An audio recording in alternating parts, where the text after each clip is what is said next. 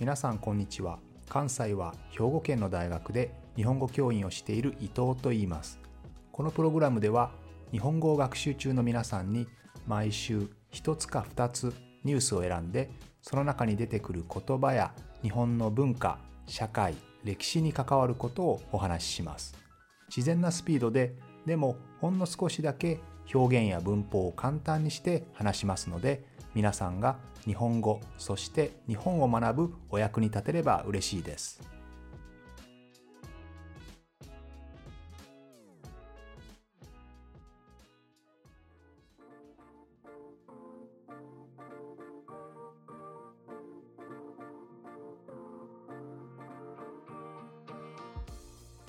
2月11日は建国記念日ですね。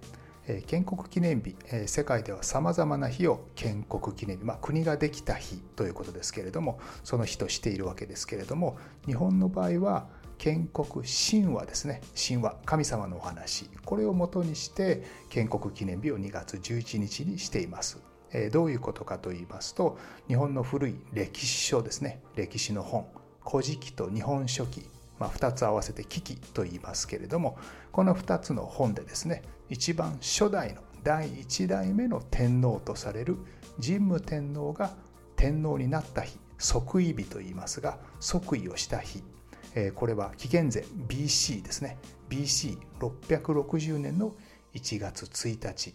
この日が神武天皇の即位日と言われるわけですがこの日を建国記念日というふうにしたんですね。この1月1日というのはえ日本独自のカレンダーで古いカレンダーですので新しいカレンダーですね。今我々が使っているカレンダーでいくと2月11日がその日にあたります。でこの建国記念日というのは世界ではさまざまな日が建国記念日、まあ、国の記念日というふうにされてるわけですけど例えばですねアメリカとかアルゼンチンフィリピンのようにですね独立記念日を建国の日、まあ、国ができた日というふうに定めているところはあります。例えばアメリカですともちろんイギリスから、まあ、イギリスに統治されていたわけですけれどもそこから独立したね、13の植民地が独立をしたんですよね。えー、この日が7月4日、1776年ですけれども、この日がアメリカの独立記念日で、これが建国の日となるわけです。アルゼンチンやフィリピンも同様で、この2つの国は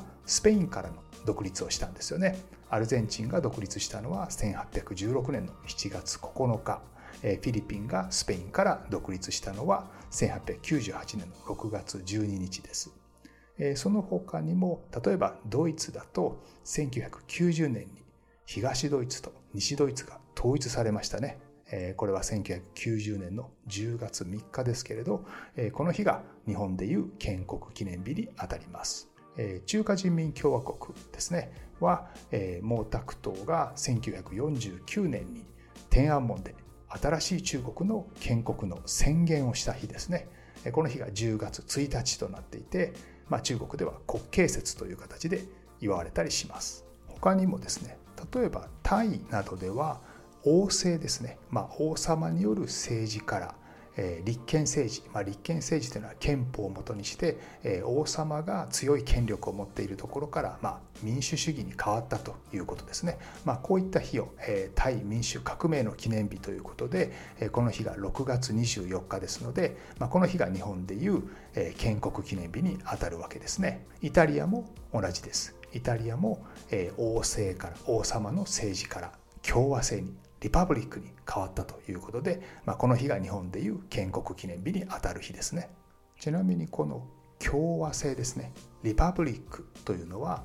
まあ、基本的にはですね王政、まあ、王様による政治。その政治は基本的には世襲ですね。王様の血を引く人。がずっと、えその息子その孫という形でどんどんその人が王様になって、まあ、権力を使う行使する、まあ、そういった制度のことを、まあえ王政というわけですけれども、まあ、それに対してえその王様の権利を小さく小さくして逆に一般の人々の力を大きくする、まあ、民主主義ですね、まあ、そういった政治体制のことを、まあ、共和制というふうに言うわけです。まあ、リパブリックというのはもともとはラテン語のレス・パブリカというところから来ていますけれどもレス・パブリカというのはレスは財産とか物という意味ですね。パブリカというのは共有のもの共同のものということですので、まあ、みんなのものという意味ですね。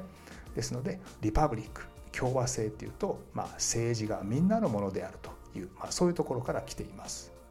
ちなみに日本はこの王政とか共和制という、えー、こういうシステムの中でいうとどういうものになるかというと立憲君主制というものになります。まあ、立憲というのは憲法があるということですね。憲法の力で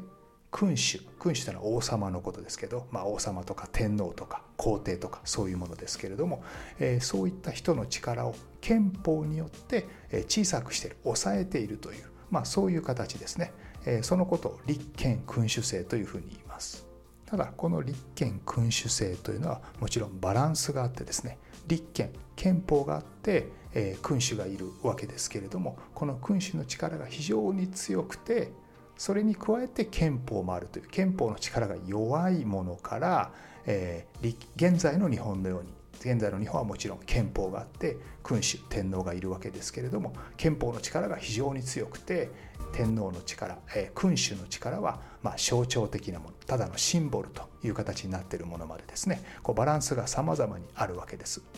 例えば日本はですね第二次世界大戦以前も第二次世界大戦の後も立憲君主制です。立憲憲法があって君主天皇がいるわけですからね。でも第二次世界大戦以前はですね憲法の力もありますけれども天皇の力が非常に強い、えー、そういう時代でした。そういう政治のシステムでしたね。でも第二次世界大戦の後今はですね天皇は象徴シンボルでありますので憲法の力が強いわけです。まあ、こんなふうにですね同じ立憲君主制でもさまざまなバランスがあるということですね。というわけで少し話がそれてしまいましたけれども、まあ、結局ですね建国の日というのはどこかの植民地から独立した日あるいは王様による支配から民衆が独立した日ですね共和制になった日と、まあ、こういった日が建国記念日になっていることも多いですよということですね。まあ、日本ではそうではなくて天皇が初代の最初の天皇の神武天皇が天皇になった日即位した日のことを建国記念日というふうに呼んでいるわけですがこの日は日本独自のカレンダーこれはま天皇が即位した日が1月1日になっていてこれが BC660 年にあたるわけですけれども、まあ、この日から順番に年が始まっている。これを天皇のカレンダー後期というふうに言いますけれどね、えー、日本には一応日本独自のカレンダーがあります。世界で使われているカレンダーはもちろんキリストがま生まれた日をま起源とする、まあ、世紀ですよねセンチュリーですけれども、まあ、それ以外にもイスラム教の人は、えムハンマドマホメットがメッカからメディナに移った日ですね、え西暦でいうと622年にあたりますけれども、まあ、この日この日がですねイスラム起源、まあ、一番最初の1年となるわけです。仏教には仏教のカレンダーがありますしもちろんそれぞれの国で0年と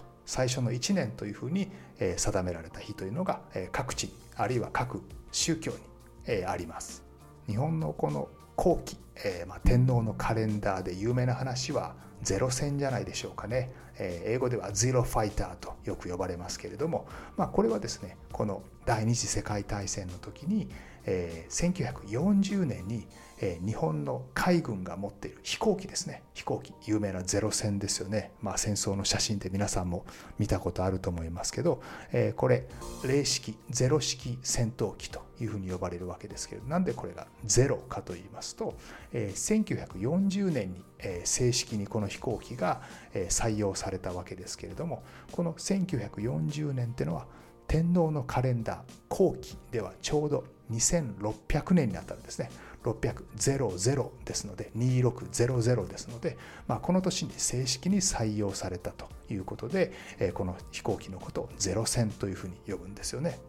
今年は2022年ですけれどもこの天皇のカレンダー後期で数えると2682年になります。さて今日は建国の日の話をしているわけですけれども、まあ、2月11日ですねこの日はもちろん仕事はお休み祝日になりますで日本語にはですね祝日と祭日という言葉があります。まあ、英語で言うとホリデーにあたりますけれども、祝日と祭日はもともと違う日ですね。祝日っていうのは国民みんなでお祝いをする日。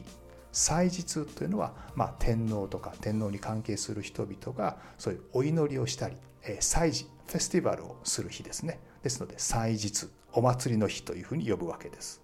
ただ今はこの祝日と祭日を両方とも合わせて国民の祝日というふうに呼ぶようになりました。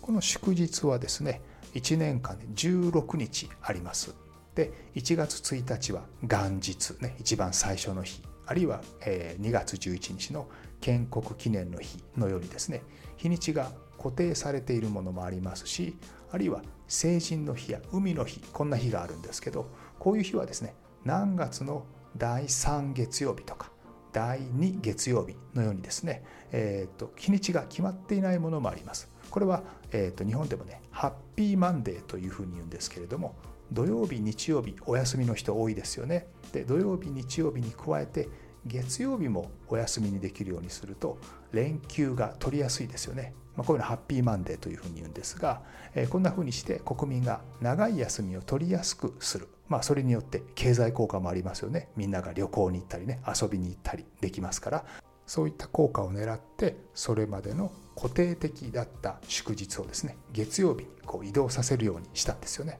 あるいは日本には春分の日と秋分の日、まあ、春の日と秋の日と思ってもらえばいいですけれども、えこの春の日秋の日春分の日秋分の日はですねちょうどお昼の長さと夜の長さが同じ時間になる、まあ、ちょうど半分ずつになる、まあ、この日のこと秋分の日春分の日というふうに言うわけですけれども、まあ、この日はですね自然現象ですので毎年少しずつ日にちが変わりますのでこんなふうに固定でない日もあります。これも祝日ですね。お休みになります。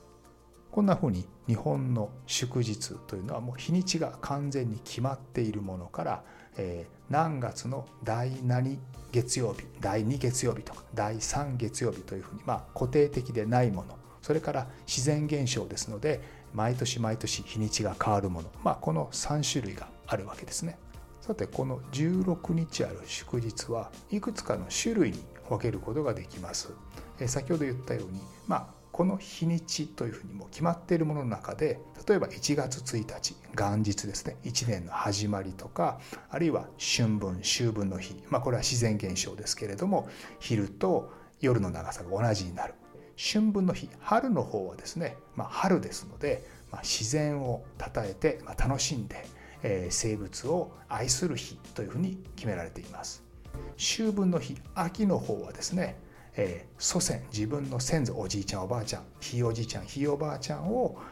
敬って亡くなった人のことを思いましょうというそういう日になっていますね。それから国の成立に関わるものもあります。えー、今日紹介しているような2月11日建国記念日、まあ、国ができた日あるいは5月3日は憲法記念日ですね憲法ができた日、えー、この日も国民の祝日になっています。それから天皇の誕生日に関係するものもあります。今の天皇今の天皇のことを金城天皇というふうに言いますけれどもこの日の誕生日は2月23日ですのでこの天皇誕生日としてホリデー祝日になっていますし明治天皇の誕生日11月3日ですねこれは別の名前があって文化の日というふうに呼ばれるんですけれどこの日も祝日になっています。この日は明治天皇の誕生日でありまた日本国憲法が公布された日、まあ、みんなに知らされた日ですね。それから4月29日は昭和の日、まあ、これはこのまま、えー、昭和天皇の誕生日ですね。昭和の時代は60年ぐらいあったんですね。第二次世界大戦があって戦争に負けて日本はボロボロになってその後、奇跡の復興リカバーをしていくわけですけれどもまあこういった激動の時代大きく動いた時代ですね。そして戦争に対する反省、まあ、こういったことをまあ振り返って考える日にしましょうということで昭和の日というふうになっています。それから日本といえば海に囲まれた国海の国ですね。それから日本の国土、まあ、日本の面積の70%は山ですから海や山に感謝をするということで7月の第3月曜日は海の日。それから8月11日は山の日というふうになっています。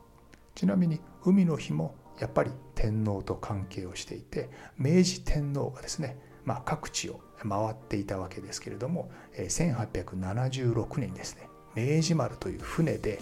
えー、青森から北海道の函館に行ってその後横浜まで、まあ、無事に帰ってきたその日が7月20日なんですけれど、まあ、この日が海の日の元になっています。それから日本には子どもの日成人の日敬老の日がありますけれども子どもの日っていうのは5月5日ですね、まあ、子どもを大事にする日。それから成人の日というのは1月の第2月曜日ですけれども、まあ、成人になる大人になったことを祝う日ですね。それから敬老の日、まあ、おじいさんおばあさん、まあ、年を取った人に、えー、感謝をする日ですよね。他にもスポーツの日もあります。10月の第2月曜日ですけれどもスポーツを楽しんで他の人を尊重する心を育てましょうという、えー、こういう日があったりあるいは勤労感謝の日、まあ、これは労働ですね。みんなが働くことにま感謝をしてみんなでいろんなものを作り出していることを祝いましょうということで国民がお互いに感謝をし合う、えー、そういう日のことを勤労感謝の日というふうに言います。11月の23日ですね。というわけで今日は建国の日から国民の祝日まで話をしましたけれども皆さんの国ではどんな日が祝日になっていますか？祝日多いですか？少ないですか？日本の16日どれぐらいでしょうね。タイは年間に23日祝日があるそうですね。ちょっと羨ましいですよね、えー、子どもの日のように子どもを祝う日というのは世界でもかなり珍しいそうです。皆さんの国にもそれぞれ祝日ね特色のある祝日があるかなと思います。日本と少し比べてもらったらいいかなと思いますね。というわけで、えー、今日もここまでにしたいと思います。また来週も聞いてくれると嬉しいです。